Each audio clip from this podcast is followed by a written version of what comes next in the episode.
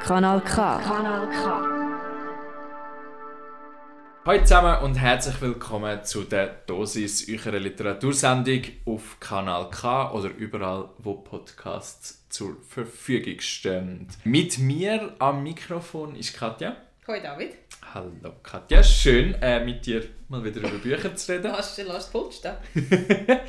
In der heutigen Sendung reden wir über den Roman Im Park der prächtigen Schwestern von der Camilla Sosa Villada. Ich, wo ja so gut Spanisch kann, ich glaube, das heisst Villada. Aha, ja. Oder danke vielleicht je nach, je nach Region in Südamerika ist es dann auch ein Villada oder so. Da kann ich da gerade meine Spanischkenntnisse, die jetzt gerade das Ende genommen haben, einbringen.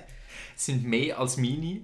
Für die, die rauskommen und wissen, wie man es sagt, sie ist in der argentinischen Provinz Córdoba geboren worden, und zwar 1982. Ähm, da können jetzt so interessierte Sprach spanischkundige ZuhörerInnen uns äh, schreiben.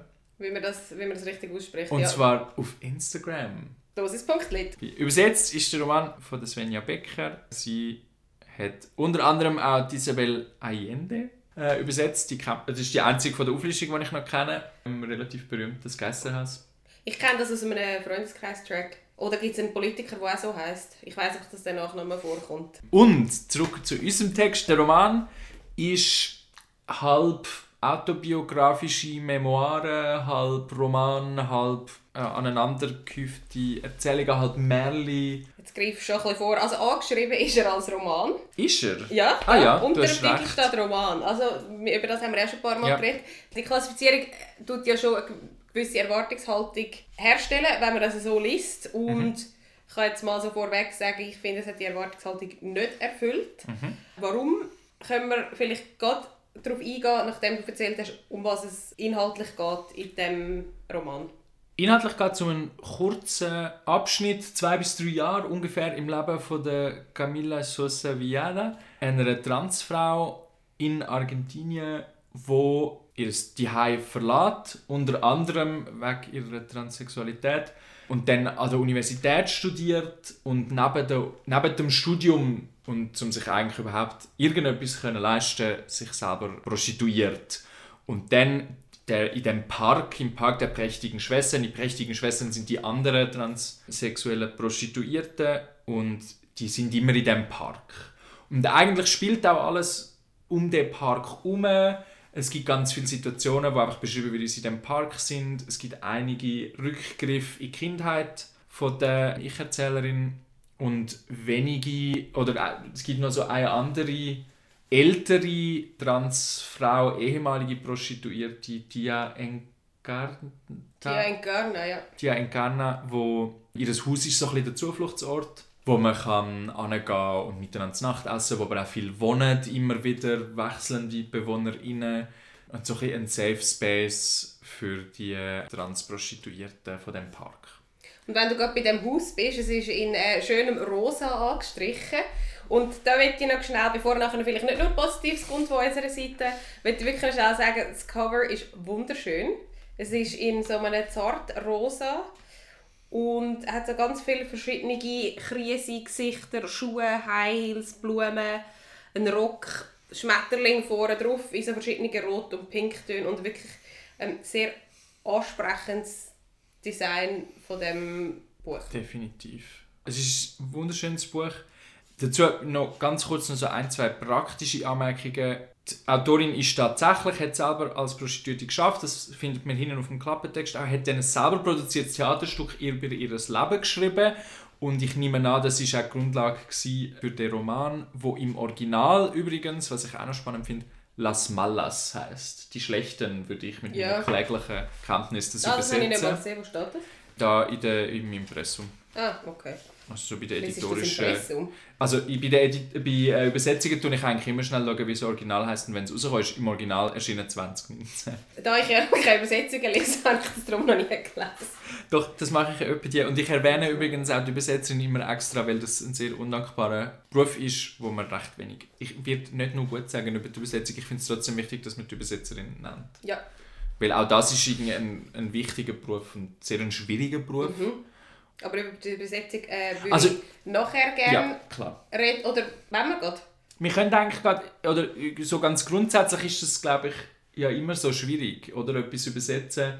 Die Frage, wie direkt bleibt man am Original und viele Sachen lassen sich ja wie nicht in eine andere Sprache übersetzen. Es gibt ja den Unterschied, ich weiss, dass wenn ich beim Arbeiten etwas ins Übersetzungsbüro Mhm. gebe, dann kann ich auswählen Übersetzung oder Transkreation. Ja. Und das finde ich schon recht spannend. Mhm. Und es ist, ich finde, es ist eine Kunst für sich.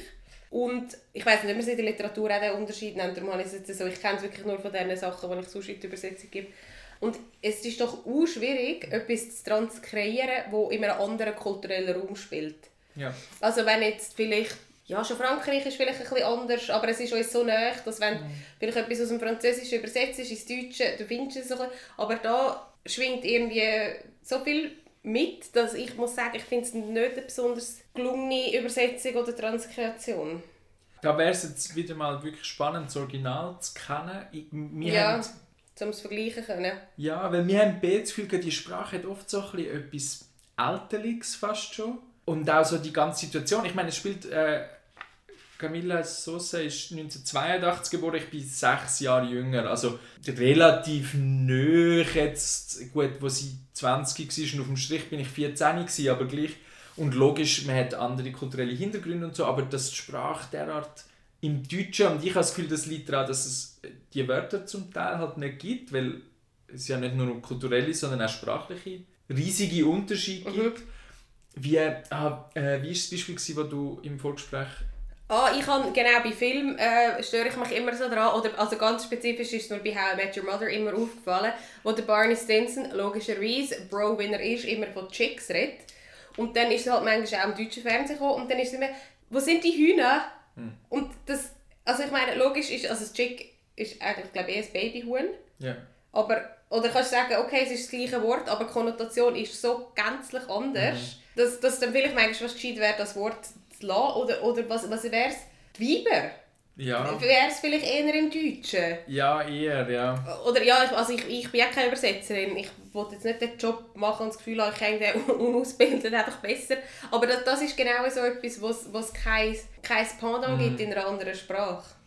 Ich habe ein Beispiel aus dem Text, jetzt greife ich schon sehr ins Detail, aber ich finde es ganz gut gemacht. Äh, Sie schreibt zum Beispiel, denn damals waren wir alle arge Heulsusen. Arg. Also schon das Wort arg hat für mich so einen altmödeligen Touch. Eine heutige deutsche Autorin würde nie arge Heulsusen schreiben. Also, also find, ich- vielleicht geht das nur mir so. Ich bin recht oft über so Formulierungen gestolpert. Und vielleicht ist das im Original so und das ist eine intendierte Art, dann verstehe ich sie einfach nicht. Also ich wollte das gar nicht alles jetzt die Übersetzung in die Schuhe schieben, aber es war eines meiner Probleme, gewesen, dass ich oft über den Text so gestolpert bin. Ja, ich hatte auch das Gefühl, gehabt, ich konnte es zeitlich nicht so recht können verorten. Jetzt haben wir es ja gesagt, äh, sie ist äh, Anfang 80er ge- geboren, es spielt Anfang Mitte 2000er. Aber ich hatte zum Teil das Gefühl, gehabt, ah, es könnte auch in den 70er Jahren sein. Weil sie so... Also erstens, und das liegt daran, dass wir halt einfach den, den südamerikanischen Kulturraum nicht kennen, oder ich nicht, aber du glaube auch nicht, so wie ich verstanden habe. Alle Künstlerinnen und Künstler, die vorkommen, sagen mir nichts. Das heisst, ich kann die zeitlich nicht einordnen.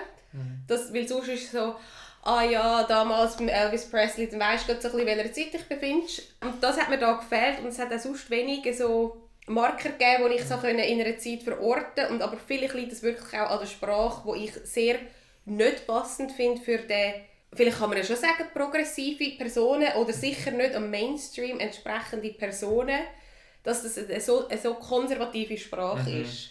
Ja, das konservative Sprache trifft es mega. Das hat mich wirklich auch irritiert, weil man sehr viel, also es ist viel, ähm, viel Sex, viel, also viel Sex auf Bezahlung, aber nicht nur. Es ist viel Gewalt. Irgendwann kommt, kommt ein Satz vor, äh, kommt das Wort Gewalt vor und der nächste Satz ist, wie oft ist dieses Wort schon gefallen?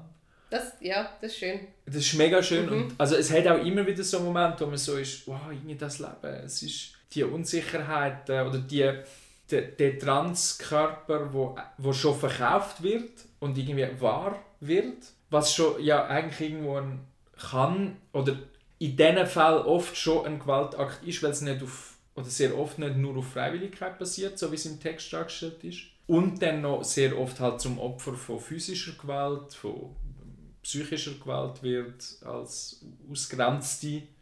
Das glaube, ein mega guter Moment, um die Textstelle vorzulesen, die wir rausgesucht haben. Sehr gerne, ja.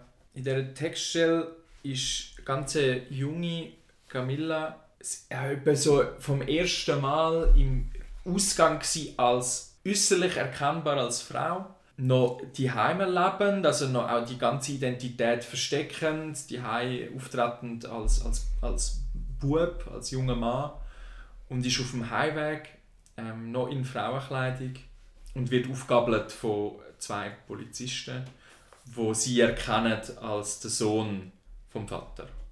Und sie dann mitnehmen im Streifenwagen und zuerst behauptet, wir fahren dich auf die Station und dann äh, unweigerlich das Schrecklichste passiert.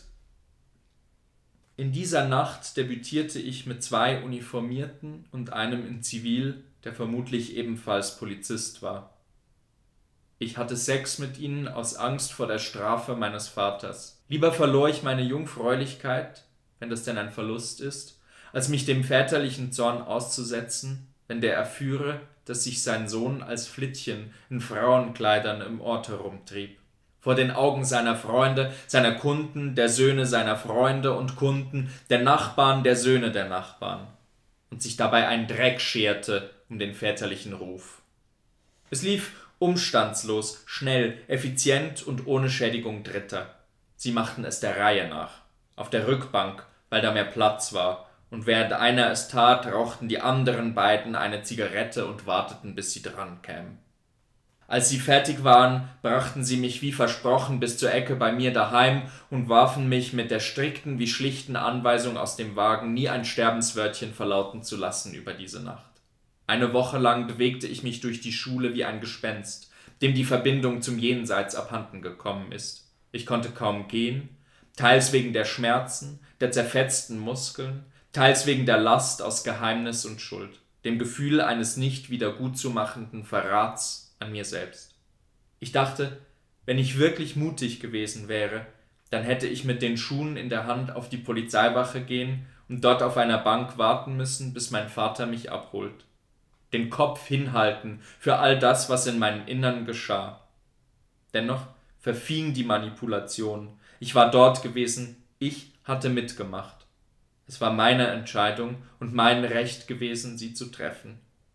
Ich hätte mir nicht die Schuld geben dürfen, tat es aber trotzdem. Ich entschied mich dafür, selbst schuld zu sein an meinem Schmerz, an dem Blut, das mir jedes Mal aus dem Hintern floss, wenn ich aufs Klo ging, weil ich zum ersten Mal penetriert worden war von drei Männern in Folge.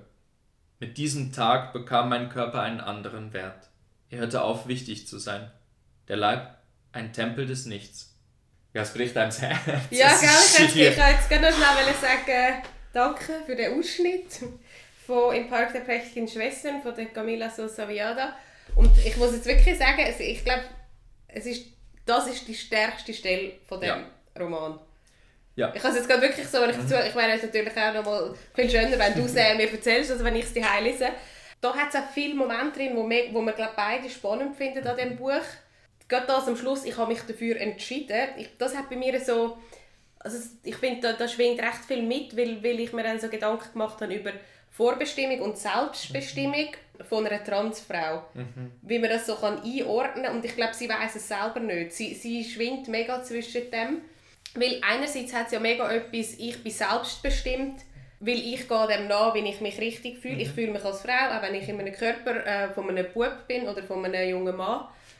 Ich bestimme das. Und das andere ist aber auch, sie hat sich das ja nicht ausgewählt, sondern sie ist so zur Welt gekommen und merkt irgendwann, dass, dass sie falsch ist.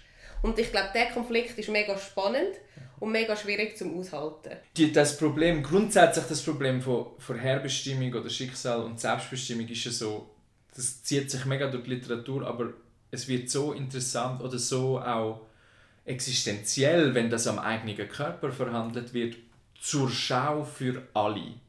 Oder? Und das ist schon, das tüpft einen extrem. Und in so einem Moment, und da vor allem, finde ich, ist das Buch auch extrem stark und er hat keine klare Antworten, was ich auch irgendwie schätze, und macht sich gleich sehr stark dafür. Es ist oft, bei allem Gewalt, bei allem Leiden, ist es auch immer wieder, wird, werden die Transkörper auch so aufstilisiert, zu so wahnsinnig befreiten, tollen Körper. Es gibt irgendwo eine Stelle, wo es ist, und alle Männer wollen uns und wollen unsere High Heels lacken.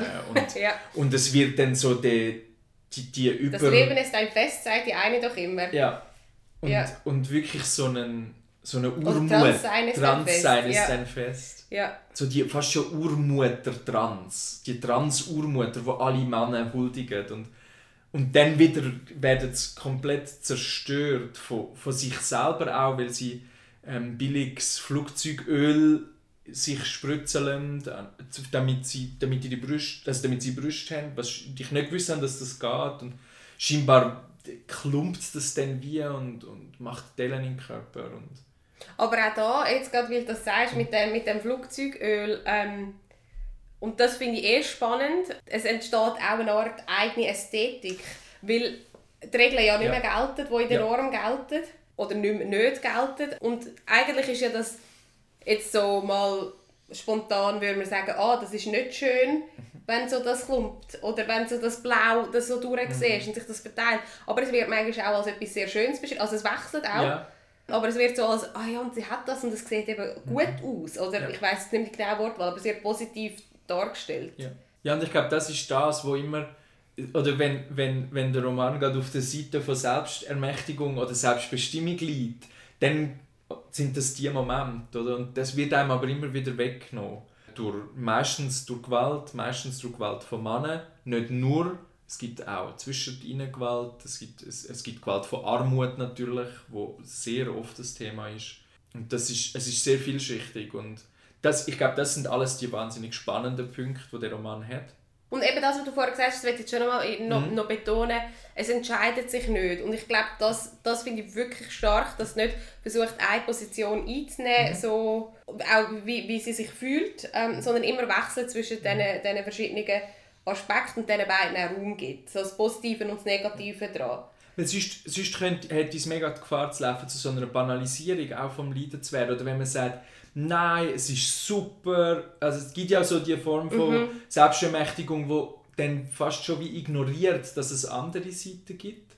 Und ich verstehe die mega und ich glaube, die, ist- die kann mega nötig sein. Aber es hat da wie haltet die Spannung aus von wir sind die Schönsten, aber wir sind auch wir sind auch die Ärmsten und wir sind oder wir können, wir können unsere Körper auch zerstören und und der der Balanceakt finde ich erzählt schon auch wahnsinnig viel über die Existenz als Transfrau in auch noch in diesen spezifischen Umständen. Es ist ja nicht nur Anführungsschlusszeichen das Leben als Transfrau, wo mit Sicherheit schon sehr schwierig ist, sondern auch noch im, im, im Prostitutionsmilieu Anführungsschlusszeichen.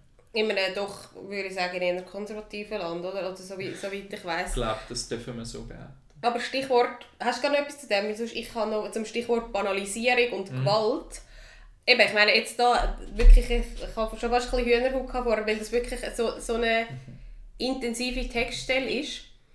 Aber sonst, es kommt so viel Gewalt vor, dass, und der David und ich sind eigentlich beide schon schnell emotional gerührt. Ja. Die, der eine zeigt es ein bisschen mehr, als die andere meint. Und sehr äh, empfänglich auf so Sachen oder auch empfindlich. Aber ich habe wahnsinnig abgestumpft.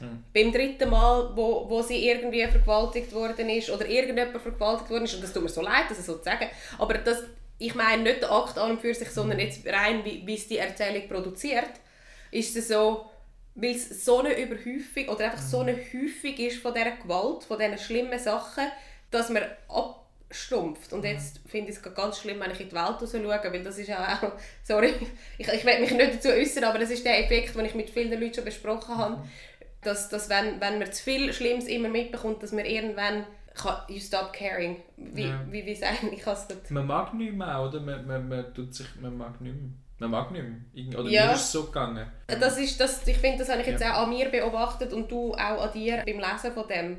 Mhm. Was schade ist. Steckenweise ist es wie ein Buch, das immer einen ständig anschreit.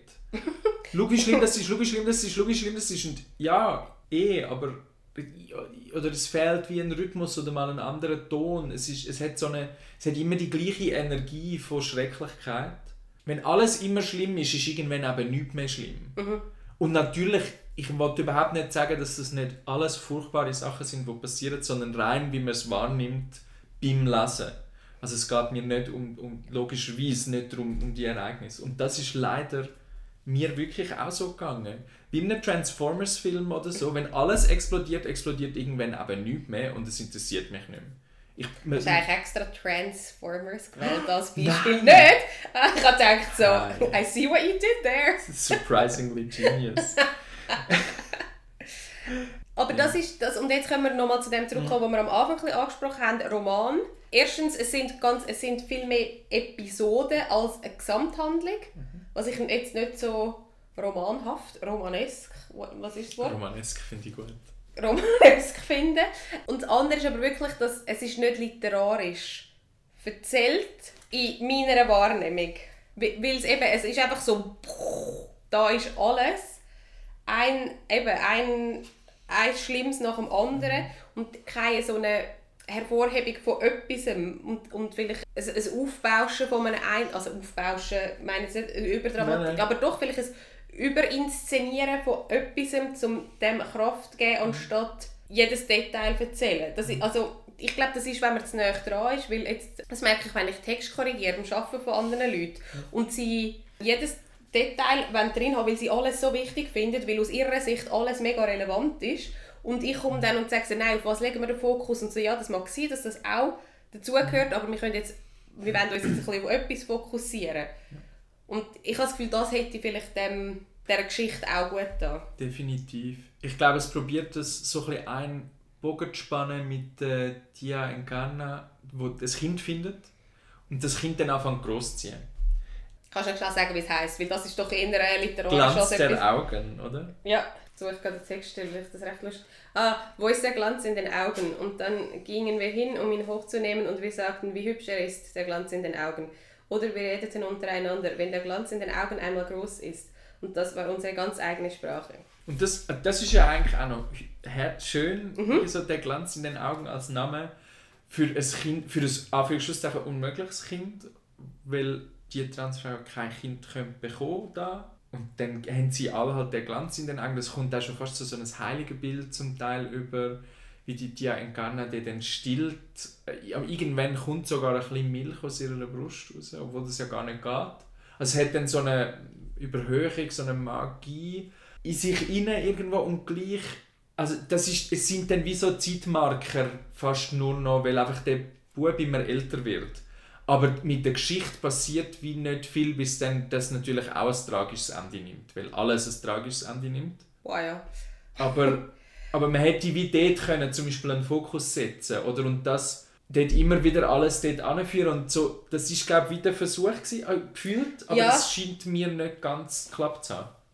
Voll, weil ich meine, es ist ja mega absurd, dass wir sagen, das ist nicht so literarisch und aber voll mit dem äh, magischen Realismus, wo ja etwas rein literarisch, also es gibt es auch in der, in der Kunst, aber etwas Künstlerisches, etwas Kunstvolles ist und nicht etwas Biografisches, dass wir dann eigentlich finden, hey, es ist nicht es ist nicht so, es ist eigentlich ein bisschen Straub, aber ich habe jetzt tatsächlich, wo du das gesagt hast, das Gefühl, also, oder möchte ich bestätigen in dem, es ist so unliterarisch und man ist sich dem bewusst gewesen, also jetzt so alles übertrieben gesagt, und darum hat man einfach den magischen Realismus, der in der südamerikanischen Literaturtradition recht gross ist, reingenommen, um es äh, ein, bisschen, ein bisschen verfremden, ein bisschen nicht ganz so real zu machen. Das könnte noch sein, ja. Und ich finde, das ist nicht bisschen- aufgegangen. Es fühlt sich auch ein bisschen so an. Nicht, es fühlt sich nicht. Oder die, es, es sind nicht viele Momente, es gibt so ein, zwei Momente, wo so eine, aber so eine Form von Magie reinkommt oder Fantasy fast schon. Und, und die sind zum Teil einfach nicht, lösen sich wie nicht so ein. Oder haben wir, oder finde ich, ich habe irgendwie gefunden, Also ich habe es einfach nicht verstanden. Einer ist ein Werwolf, einer wird zu einem Vogel. ja, Und wie kann die andere Milch... Also, ja. also nein, das macht ja Sinn. Das macht noch aber das ist Sinn. vielleicht eher sogar so ein bisschen eben stark metaphorisch ja, zu lesen. das habe ich auch das Gefühl. Aber, und dann gibt es so die kopflosen Männer, Mhm. die so, hä? Ich habe es wirklich nicht, nicht gecheckt und ich kann auch nicht das können irgendwie lesen mhm. oder auflösen.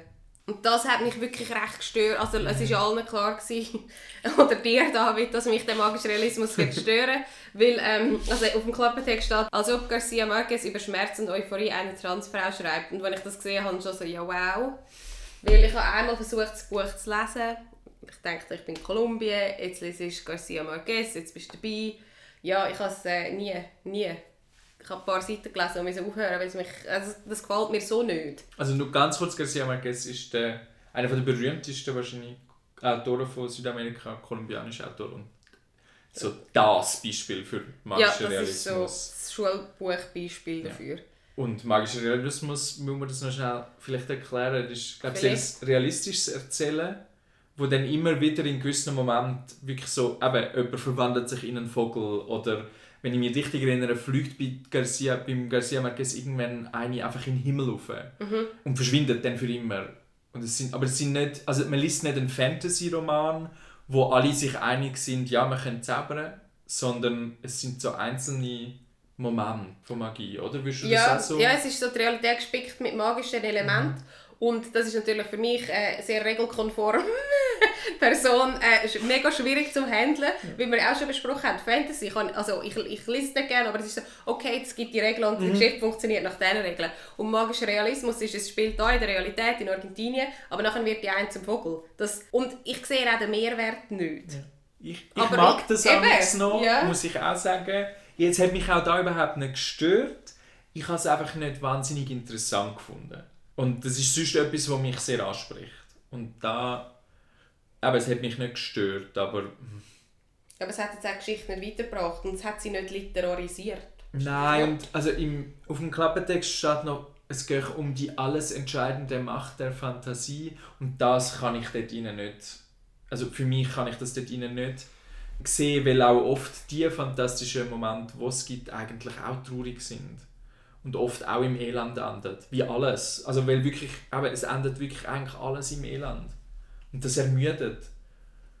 Und das, da wäre der magische Realismus vielleicht ein Ausweg gewesen. Und zum Teil noch ein, ein richtig tragischer. Was ist jetzt? Ich denke noch etwas, sonst kommt mir nicht in den Sinn. Was. Ah, äh, Pans Labyrinth. Pans Labyrinth ist ein Film, wo, ähm, wo so eine schreckliche Fantasy-Horrorwelt setzt, wo aber eine Flucht wird vor einem real existierenden Faschismus im, im, äh, in, in Spanien, wenn ich mich richtig erinnere. Und, und dann wird es so eine Flucht und dann kommt es so eine Tragik über, oder? Dass man sich, sich zu flüchten in ein Märchen vor dieser schrecklichen Realität. Das finde ich mega, das- log- also mega plausibel. Das hätte mega etwas Schönes können sein, aber sie verbleiben dann so in der Realität, sind dann einfach Vögel und verändern dann halt traurig als Vögel oder als Werwölfin. Und es, es geht wie nie nicht an oder es gibt auch nicht eben eine andere Intensität oder einen anderen Rhythmus oder eine andere Emotionalität in dem.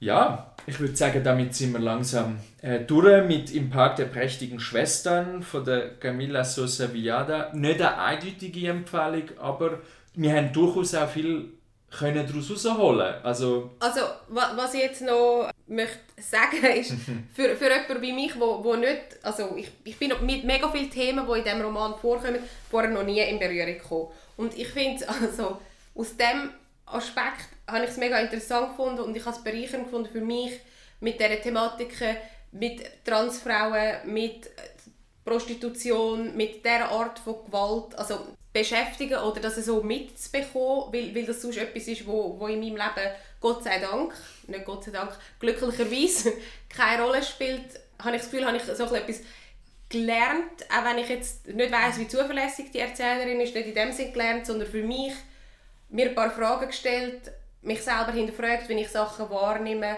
und für das find, hat es sich für mich gelohnt, das Buch zu lesen. kann ich mich anschließen. Also, ich habe, es ist wirklich ein Einblick in ein Leben, das sehr weit weg ist von meinem normalen Alltag. Und auch wenn ich es als, als Roman nicht durchgehend gelungen finde, ist das ja gleich auch eine Bereicherung. Vielleicht kann man dann die letzten 20 Seiten weglassen, wenn man nicht mehr lesen. Das ist auch okay, finde ich. amigs. Ich finde, man muss auch nicht jedes Buch immer fertig lesen. La- we- weiss man, jetzt habe ich genug rausgeholt. Also ich habe es fertig gelesen. aber Ich Ich habe es auch fertig gelesen, aber nur weil, weil ich abgemacht habe, mit dir darüber zu Genau. reden. Ich ziemlich genau 20 Seiten vor dem Schluss gefunden, Gell? jetzt ist gut ich habe das Gefühl, dort war so der Punkt, gewesen, wo man hätte können aufhören und auch gemerkt hat, es findet auch nicht ein, ein Ende, das noch irgendwie weitergeht. Aber, oh oh oh, Moderationsübergang, wir finden jetzt ein Ende. Und das war es gewesen mit der heutigen Dosis Literatur. Danke vielmals fürs Zuhören. Bis zum nächsten Mal. Ciao zusammen. Kanal K.